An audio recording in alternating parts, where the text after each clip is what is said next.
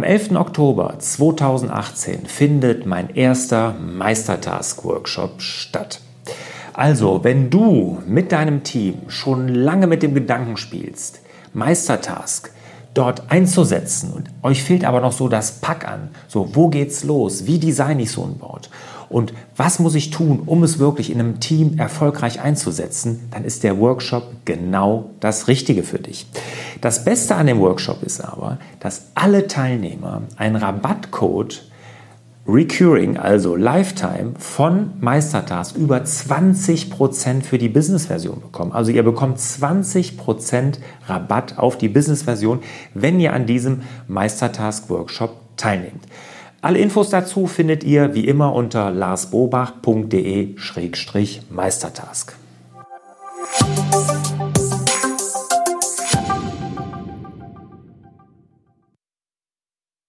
Hallo und herzlich willkommen zu Frag Lars. Mein Name ist Lars Bobach. Ich gebe Orientierung im digitalen Dschungel, sodass wieder mehr Zeit für die wirklich wichtigen Dinge im Leben bleibt. Ja, und mein letztes Video zu Evernote, zu dem rund erneuerten Evernote, hat ein bisschen für Furore gesorgt. Also da ist ja nicht viel erneuert worden, eigentlich nur das Logo. Und ich habe mich da sehr drüber aufgeregt, dass die wirklichen Kernfunktionalitäten, die wir uns von Evernote wünschen würden, überhaupt keine Berücksichtigung mehr finden, ja, dass sich Evernote da von uns wegentwickelt. Und aufgrund dieses Videos kamen ganz viele Fragen per E-Mail, in den Kommentaren auf YouTube, auf meinem Blog und, und, und. Lars, würdest du der Zeit Evernote überhaupt noch empfehlen? Ja, die Frage habe ich mir auch gestellt und jetzt kam in der Zwischenzeit, also zwischen dem Video und jetzt, wo ich diese Frag Lars Folge aufnehme, auch noch ein Bericht in, auf TechCrunch, das ist so ein Tech, amerikanischer Tech-Blog, über Evernote und deren derzeitige Probleme. Also losgelöst, was das Produkt angeht, sondern haben die vier Führungskräfte verloren. CTO, ähm, CFO, CPO und den Personalchef, alle weg. Kein gutes Zeichen. Dann haben sie die Preise in Amerika reduziert, was dazu mutmaßen lässt, dass sie anscheinend finanzielle Probleme haben, also da irgendwas Geld brauchen und so. Und deshalb wird auch gemutmaßt, dass sie eine neue Finanzierungsrunde, also dass sie Venture Capital, dass sie Kapital brauchen. Also denen scheint irgendwie das Geld auszugehen. Also es sieht dermaßen, also zurzeit zumindest ein bisschen danach aus. Das hat Evernote nicht bestätigt. Bestätigt haben sie nur die vier weggegangenen Mitarbeiter, was ja schon auch kritisch ist. Mit dem Geld, das haben sie nicht bestätigt, aber alle Anzeichen deuten irgendwie so ein bisschen darauf hin. Ja, also das kam jetzt noch dazu und jetzt ist natürlich wirklich die Frage, würde ich es noch empfehlen? Und ich würde gerne das Ganze so in zwei Teile aufteilen. Zum einen erstmal rein geschäftlich, also Business, würde ich es da empfehlen. Oder persönlich, privat, würde ich es da empfehlen. Ja, fangen wir mal geschäftlich oder fürs Business an. Also wenn du jetzt darüber nachdenkst, das in deiner Firma, deinem Team einzusetzen und du hast zurzeit noch kein Tool, mit dem du das so ablegen kannst, dann kann ich dir nur davon abraten. Ich würde es derzeit wirklich nicht tun. Die Entwicklung des Produktes ist unklar. Die finanzielle Ausstattung, das Fortbestehen von Evernote ist auch zurzeit ein bisschen fraglich. Da würde ich wirklich abwarten. Da würde ich einfach mal gucken, was passiert da.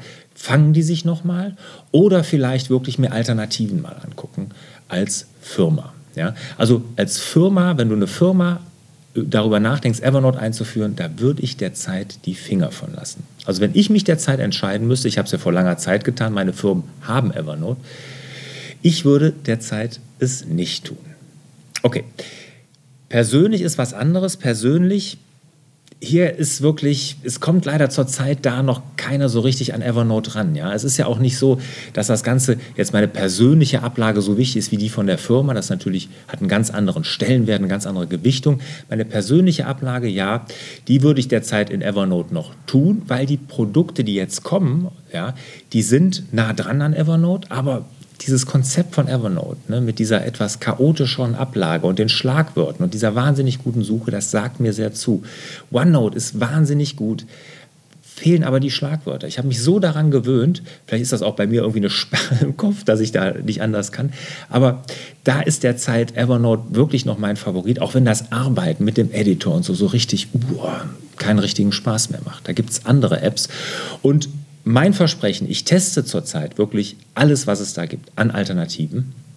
Und wenn sich da irgendwas tun sollte bei Evernote, dass wir wirklich über eine Alternative nachdenken müssen, werdet ihr es hier bei mir auf YouTube auf meinem Blog auf jeden Fall erfahren. Also ich bin da wirklich dran. Ich muss gerade aufpassen, dass ich mich nicht total verzettel bei den ganzen Notiz-Apps und alles, was ich da teste.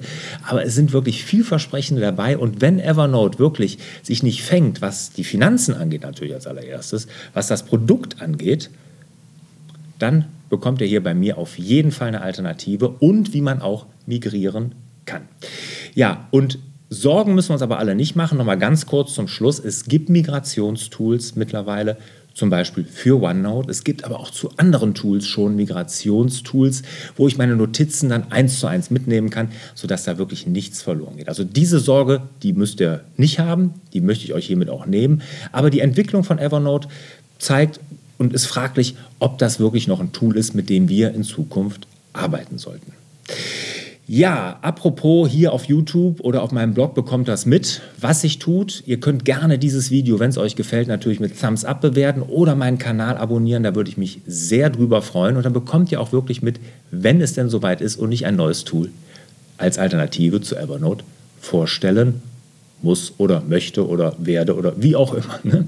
Ja, und wenn ihr Fragen an mich habt, dann schreibt mir einfach eine E-Mail an fraglars.larsbobach.de oder irgendwo einen Kommentar auf meinem Blog auf YouTube, egal wo, mit dem Hashtag fraglars.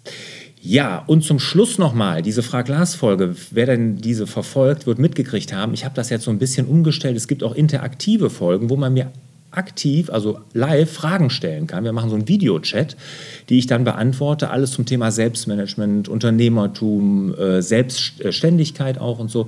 Wenn ihr daran Interesse habt, einfach auch eine kurze E-Mail an fraglars.larsbobach.de. Ja, und ich wünsche euch natürlich wieder mehr Zeit für die wirklich wichtigen Dinge im Leben. Ciao!